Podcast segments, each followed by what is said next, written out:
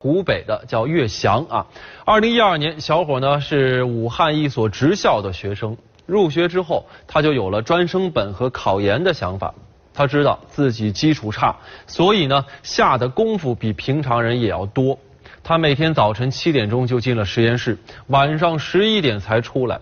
考虑到去食堂吃饭要排队会浪费时间。他就回到寝室啃着面包继续学习。